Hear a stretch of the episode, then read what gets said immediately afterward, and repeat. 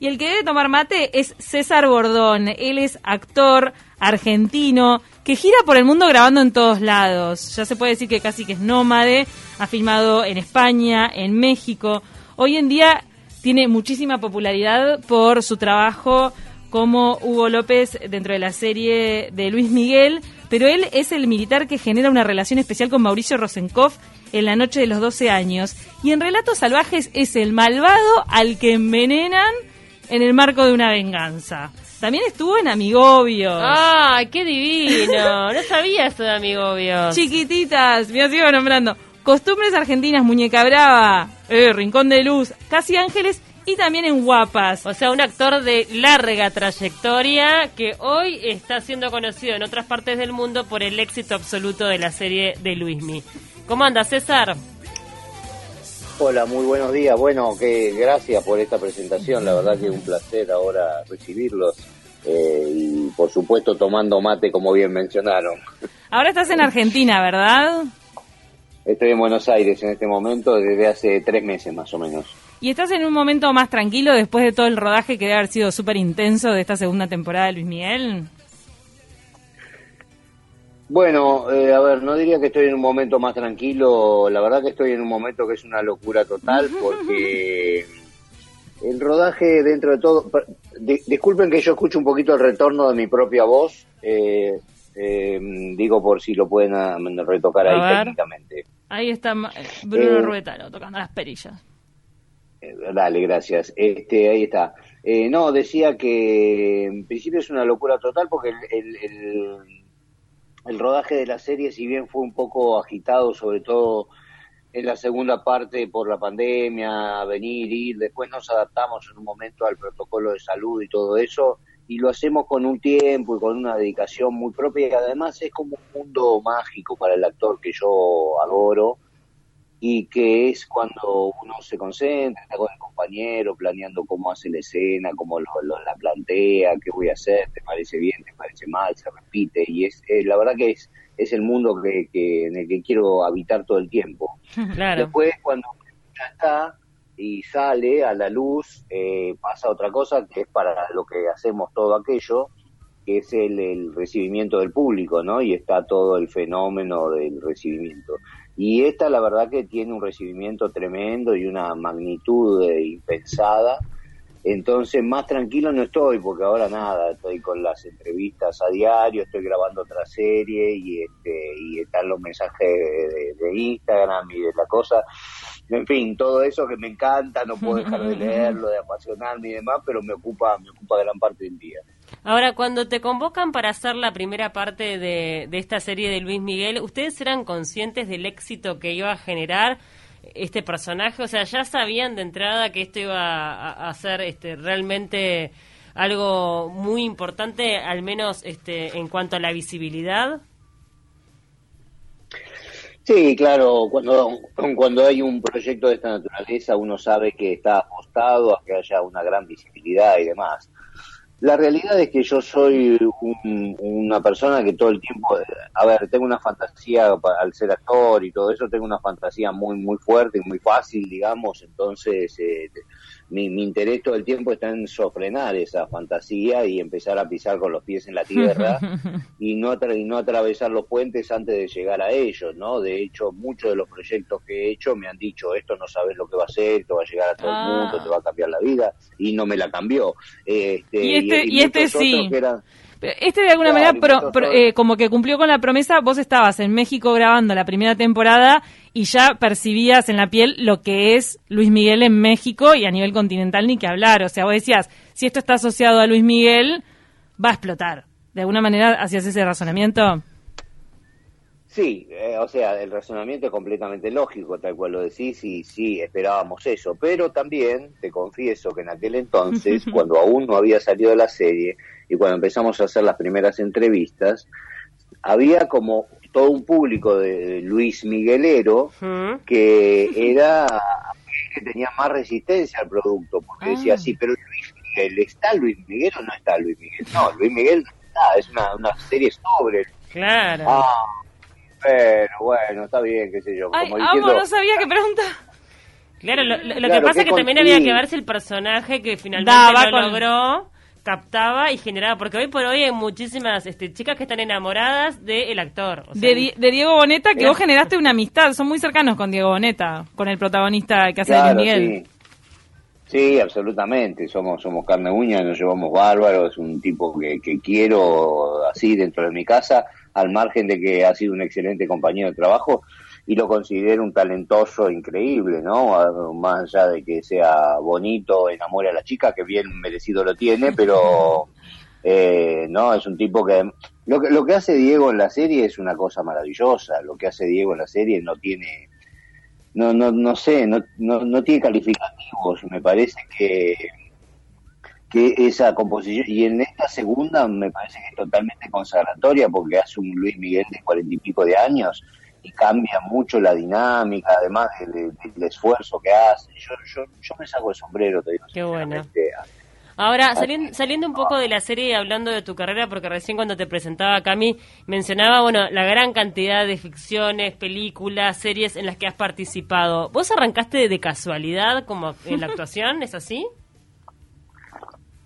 Y un poco sí, un poco sí. Yo creo que, mm, no sé, esa frase, viste, que dice Mario Magda, siempre se le he escuchado, que pongan el carro en movimiento, que los melones se acomodan solos. Oh. Eh, me parece que es una, una forma de... Y, y otro gran filósofo argentino, Carlito Balá, que dice, el movimiento se demuestra andando. Entonces, este, me parece que un poco yo tenía como una vocación que nació así en mis jóvenes años de secundaria. Mira, ahora me encuentro con mis compañeros de secundaria, o me ven, o ven las series, las películas que hago, y me dice, vos la tenías re clara de jovencito que quería Mm. ser actor y demás. Yo la verdad que hoy, hoy recordándome en aquellos jóvenes 15, 17 años, no, no veo que la tenía tan clara, o por lo menos yo estaba lleno de dudas y no sabía por dónde, no soy hijo de artista, mis padres son de, de- de clase media baja, te diría, entonces, viste, había que trabajar y no era una buena idea para nada la, la, la idea de ser artista.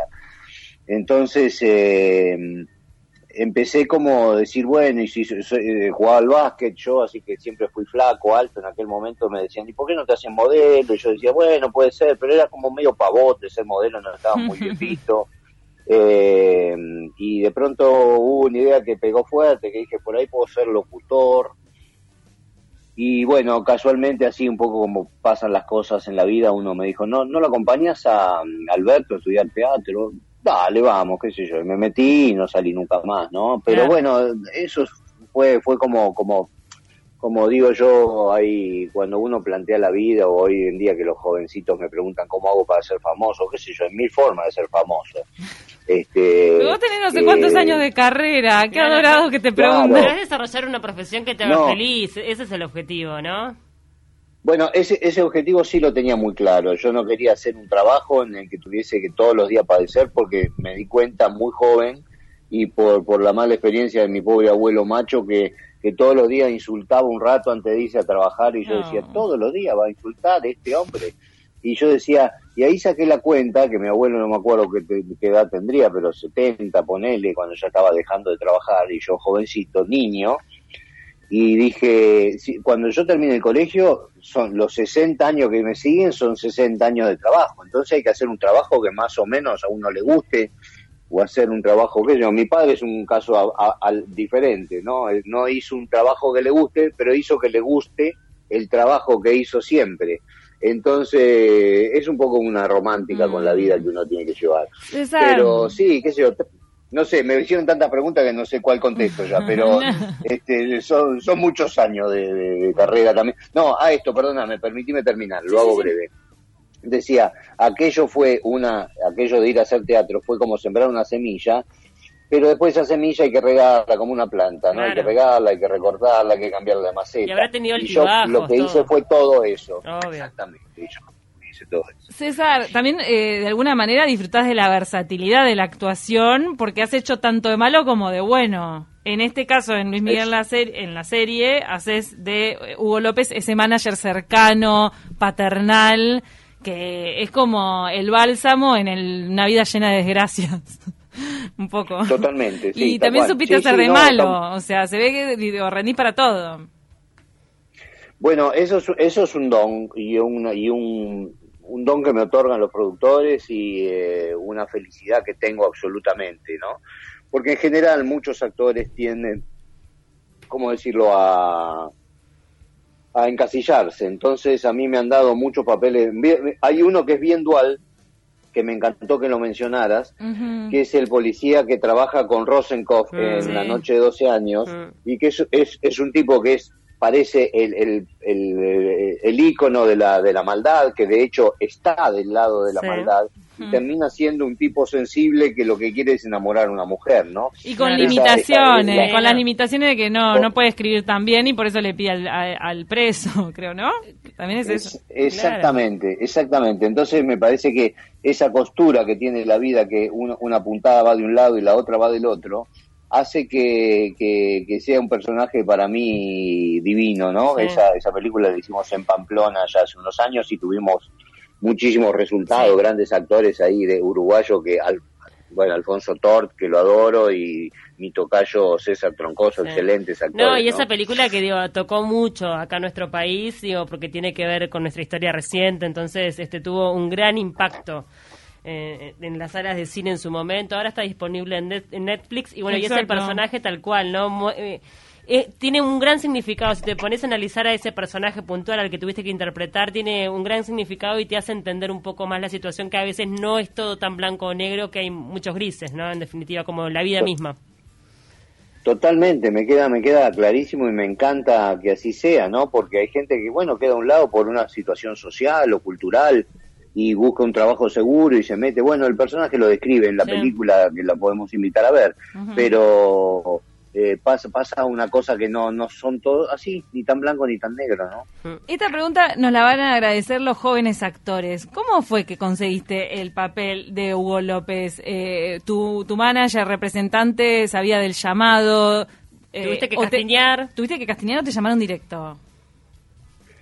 Mira, para, para la pregunta concreta era, me conocían en el mercado mexicano ah, precisamente por, por las películas, entonces habían hecho una preselección de tres actores, entre los cuales estaba yo, y hice, hice un self-casting y, y quedé muy rápidamente. Esa es la pregunta, la respuesta técnica. La respuesta para los jóvenes actores es que estudien 30 años teatro y que, que, se dediquen con pasión a investigar y en algún momento les va a surgir una propuesta interesante. Claro, y de hacer, de hacer, te ven.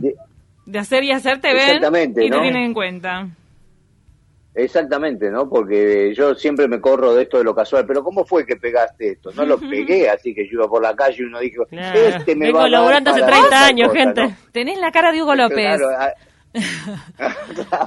bueno, uno, el otro día hice una entrevista que me causó gracia que dice, Hugo López no hay ni fotos, realmente hay muy poco material de Hugo López real. y me dice, si hoy pones Hugo López, lo más probable es que te salgan todas las fotos de César Gordón. y, es real, es real. ¿Y cómo hiciste para, para armarte ese personaje habiendo tan poco material? Que decías que ni siquiera eh, tenías este, una foto como para no sé, ver su, este, su cara, entender sus gestos. Y eso fue bien complejo, ¿sabes? Porque en principio lo, lo que sucedió, lo, lo, este fue el primer escollo, decir, ¿de dónde saco yo material de este hombre, no? Después, eh, cuando me dijeron que tenía un perfil muy bajo y por eso no había fotos y todo lo demás, no, no había conocido en ese momento ni a su viuda ni a la gente que lo conocía, entonces el primer dato que era de perfil bajo me dio una pequeña pauta. Y esa ah. pauta fue ah, este tipo debe ser un tipo que siempre está como, a ver, hice un análisis con, con respecto a esto y yo veo los empresarios, no sé, de la CAR, empresarios de, de una gran empresa multinacional, son exitosos, millonarios, todo lo que sea, pero no se dan a conocer, en general tienen un perfil bajo, entonces dije, debe ser un tipo de empresario de estos, mm. que no sale tanto. Entonces, una de las primeras cosas que hice fue, más allá de las escenas que tengo en directo con Diego, siempre pararme dos pasos más atrás, correrme un poquito del artista, dejarle el protagonismo a él, esconderme detrás de él incluso, cosa que eh, durante la ficción se ve. Lo que pasa que después en las escenas que sí tengo con Diego fundamentalmente, o con McLucky o con otros personajes, ahí sí mostrar la personalidad o especialmente con Nicky la sensibilidad, entrar en esta cosa más paternal y demás. Y en definitiva la terminé componiendo como si recibiese el libro de Hamlet y me pudiese me pusiese a hacer un personaje que lo estoy leyendo. Entonces voy deduciendo los caminos que lleva el personaje a partir de la ficción puramente dicha, ¿no? Y, siendo y, estaba muy bien hecho. Siendo, sí. Muy bien hecho, digo, muy bien escrito, muy bien desarrollado, como para que, ¿no? Siendo Luis Miguel el, productor, ¿no? Que está detrás también de, toda la, serie, ¿te hizo llegar información él? Eh, tengo entendido que ustedes no se encontraron, pero tal vez de alguna manera te hizo llegar información a través de intermediarios sobre Hugo López, sobre su relación con Hugo López. No, no, bueno, no, la vistió él en su momento y su vivencia con Hugo López, que es lo que nosotros representamos a partir del equipo de creativos y todo eso, ¿no?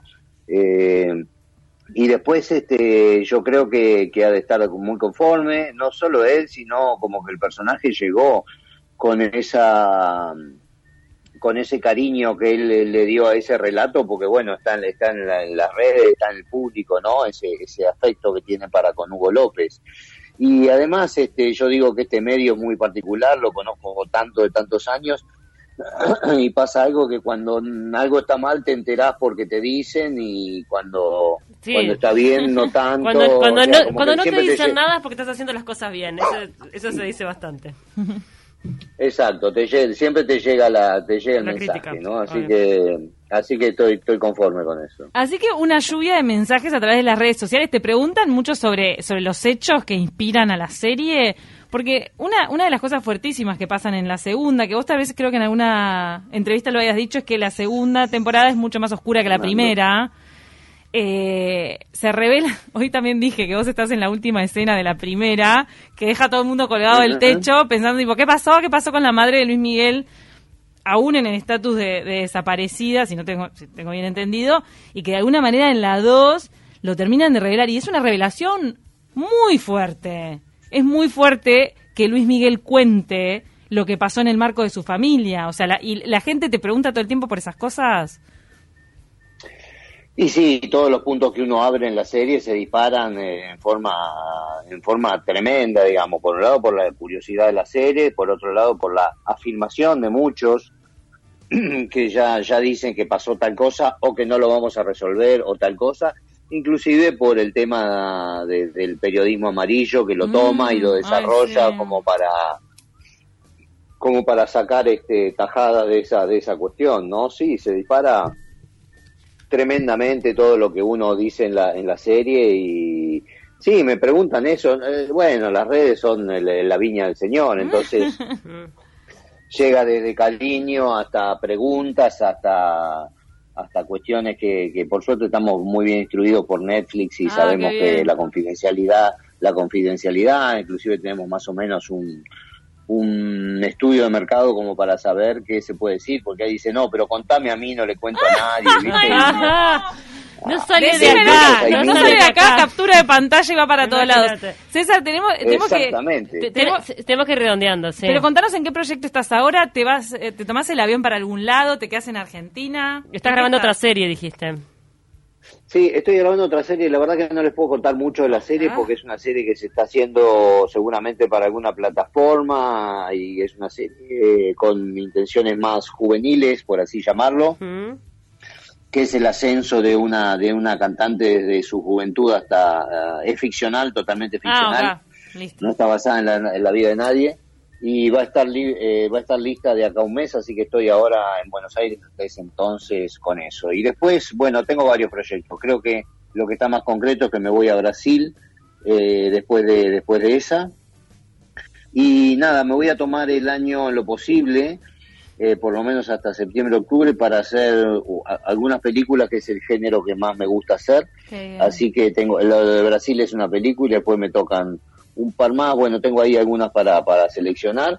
Y después, bueno, seguiremos con la serie, que evidentemente es el nuevo monstruo del mercado y, que me, me, fagocita todo el tiempo, ¿no? Qué, alegría que se pueda grabar ahora en Argentina, ¿eh? Sí, la verdad, mucho con este contexto que está complicadísimo, de a poquito se va reactivando. Bueno, acá ya se reactivó, eh, ahora estamos con nuevos protocolos, así que mm, las producciones ya existentes empiezan como a adaptarse en horarios y demás. eh, hay que cuidarse, es inevitable, pero también hay que grabar y hay que funcionar porque si no, no se puede. Bueno, la contradicción que tiene el mundo entre los, la salud y lo económico, pero bueno, intentamos de a poco hacerlo lo mejor posible y con la esperanza todos de que vaya llegando la vacuna, ¿no? ¿Cómo están con la vacuna en Uruguay? Viene bien, la vacunación viene bien, estamos en un momento difícil de la pandemia. De, de números estamos muy mal. El de números estamos muy mal, pero bueno, la vacunación viene bastante, somos muy pocos, somos tres millones y medio, entonces, eh, digo... ¿Vos te pudiste dar, vacunando César? rápido. No, todavía no, yo todavía no tengo, estoy en los cincuenta y pico de años, entonces no, no todavía no, estoy en el grupo prioritario. Mm. Este, así que estoy muy deseoso de que, de que eso acontezca para, sobre todo siendo una persona que tanto viajo y demás, estoy un poco, de hecho no, no fui a un lugar porque me tocaba ahora porque dije no, espero la vacuna y demás. César, este, tenemos que ir cerrando pues se viene el flash informativo. Muchísimas gracias por estos minutos. Un agradecimiento a nuestra productora Vanessa Moreira, que sabemos que estuvo insistiendo ah. bastante. Tuvo que moverlo todo. Logra todo, Vane. No, un amor. Yo, yo estaba realmente complicado, le pido, le pido disculpas, pero un amor, Vanessa, la verdad que con una paciencia, con un tinte ¿Eh? de, buena gente, me, me, me convocó y me llamó mil veces. Hasta tuvimos que esperar que Camila vuelva de vacaciones, ¿no? Porque soy la mega fan. Porque es la fan, es la experta en Luis Miguel. César, fue un placer hablar contigo. De verdad que agradecemos muchísimo que te hayas tomado el tiempo para estar con nosotros acá en De Taquito, de verdad. Y muchos éxitos. Vamos a seguir tu carrera en todo lo que hagas. Muchísimo, muchísimas gracias, cariños y hasta la próxima. Abrazo grande. Nos vamos volando al flash informativo.